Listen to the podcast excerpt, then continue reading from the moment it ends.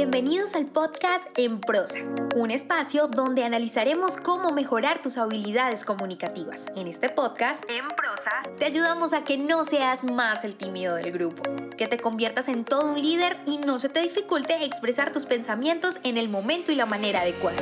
Hemos seleccionado los mejores temas. Tendremos entrevistas con personas que tienen experiencia en ello, donde analizaremos de manera muy sencilla, desmenuzaremos la información para que lo aprendas y practiques en cualquier área de tu vida. Soy Diana Checa. Bienvenidos. Bienvenido y bienvenido a un episodio más de Prosa Podcast, del podcast en español donde aprendes a comunicarte mejor. Y le damos la bienvenida a un episodio más sobre herramientas y habilidades comunicativas para la vida. Habilidades que son necesarias en cualquier momento y que por supuesto te ayudan también a ser mucho más inteligente socialmente. Aprovecho también para agradecer que estés aquí, que sigas conectado a pesar de los episodios de ausencia que he tenido. Y aprovecho también este espacio para recordarte que pronto vamos a cumplir un año más. Son dos años llenos de herramientas y consejos comunicativos para la vida. Y para este episodio en especial, para el episodio de aniversario voy a tener un invitado de lujo Así que te invito a que sigas mis redes sociales, arroba en prosa podcast, en Instagram y en Facebook me encuentras como en prosa separado y así podrás estar al tanto de las actividades alusivas al aniversario. Después de estos avisos parroquiales entremos en materia. Hace poco estuve en una cena de bienvenida de una empresa en mi ciudad y al escuchar las palabras que ofreció el gerente analicé lo difícil y complicado que puede ser dar un discurso para este tipo de situaciones especiales en donde debes convertirte sin lugar a dudas en el protagonista, captar y mantener la atención de quienes te escuchan. Así que de ahí inmediatamente surgió la idea de hacer este episodio y brindarte consejos puntuales para lograr ser todo un experto en realizar brindis en diferentes ocasiones. Número 1. Analiza la ocasión. El primer elemento y el más importante en este tipo de discursos es estudiar la ocasión. ¿Cuál es precisamente el objetivo de esta? ¿Qué tan grande va a ser la audiencia? ¿Qué clase de personas son? ¿Quién más va a hablar o de qué tema se va a hablar? Este tipo de preguntas te va a permitir tener éxito en cualquier discurso de ocasión. De lo contrario, podrías pasar por inoportuno, descuidado o hasta irrespetuoso con la ocasión. Número 2. Sé breve. Este punto es indispensable para aplicar el concepto más importante en comunicación. Menos es más. Aquí no se trata de impresionar con un discurso extenso, por el contrario debe ser tan breve que no le dé pie a las personas de agitar su copa mientras hablas. Y para eso evita improvisar sin preparación. Decía Mark Twain que suelen hacer falta tres semanas para preparar un discurso improvisado. Así que no intentes decir lo que se te ocurra en el momento porque se convierte en un riesgo que des vuelta en la misma idea.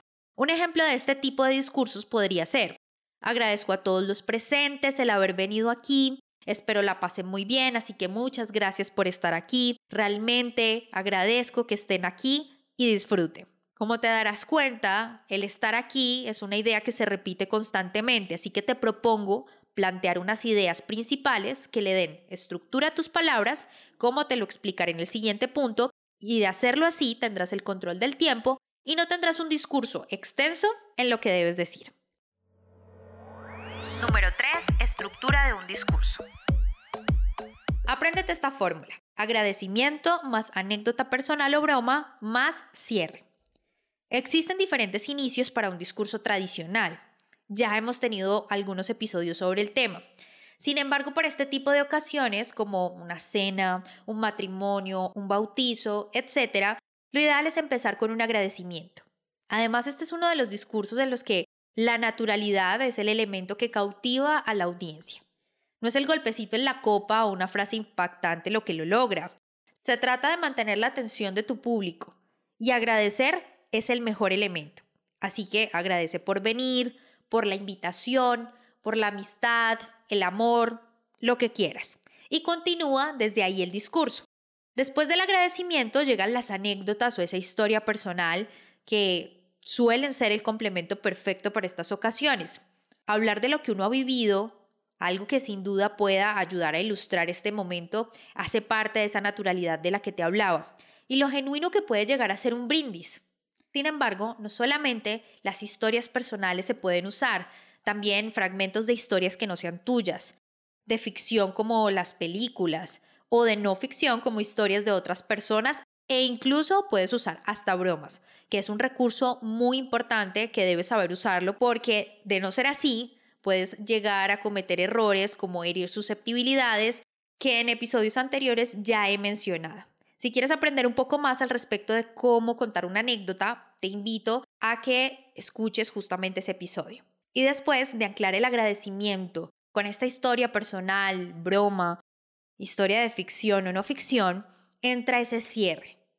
Es cuando dices que brindas por la ocasión específica y los invitas a disfrutar, si es el caso de una cena, si es el caso de un bautizo de un matrimonio.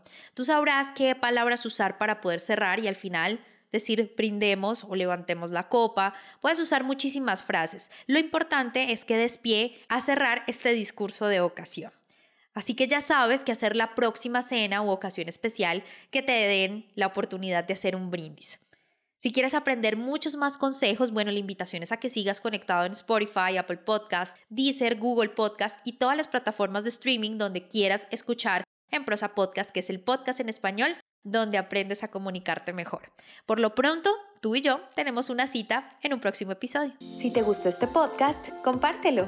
No olvides suscribirte para recibir más información www.enprosa.com y síguenos en Facebook, Instagram, Twitter y YouTube, arroba en prosa podcast, arroba en prosa podcast, para que te enteres de nuestras novedades y nuevos programas.